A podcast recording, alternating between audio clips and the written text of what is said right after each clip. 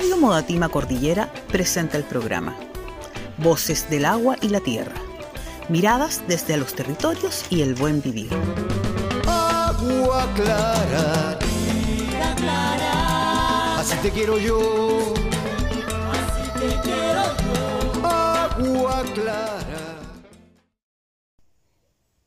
Hoy en nuestro ciclo especial constituyente nos visita Patricio Godoy, uno de los voceros de la Asamblea Autoconvocada del Manzano. Nacida en el estallido social, la Asamblea se mantiene fuertemente activa y nos comparten su visión desde el cajón del Maipo, donde se encuentran en una situación de vulnerabilidad hídrica, incrementada con el proyecto Alto Maipo. Hola, soy Patricio Godoy Catalán, eh, vocero de la Asamblea Autoconvocada del Territorio del Manzano del Cajón del Maipo.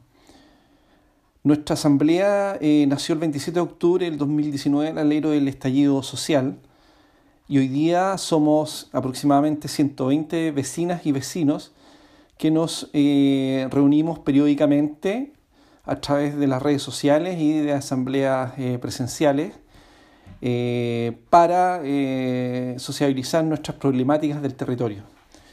También para soñar y pensar y discutir sobre la nueva constitución que queremos como país y que ésta resuelva nuestros problemas del territorio y del país. Eh, como problema eh, hoy día eh, fundamental, básico, es el agua. Hoy contamos en el territorio con una problemática de un proyecto gigantesco y transnacional que es el proyecto hidroeléctrico Alto Maipo de la transnacional Aigener.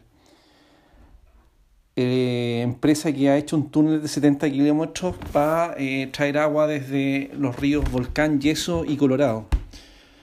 A nosotros particularmente nos afecta el río Colorado, el cual abastece con derechos de agua a toda la zona del Manzano.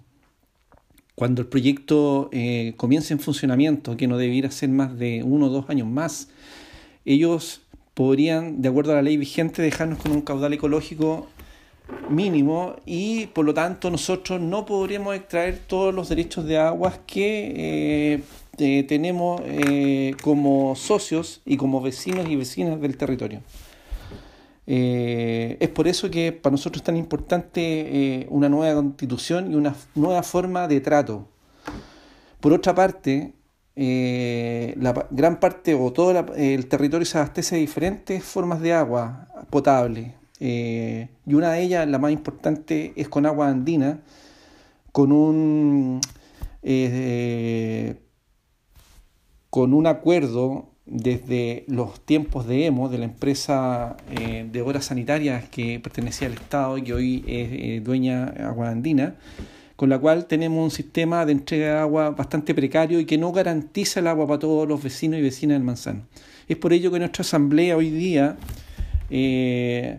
quiere de alguna forma eh, lograr encontrar una solución a mediano y largo plazo en el cual todas las vecinas y vecinos del manzano podamos contar y que nos garanticen el agua potable.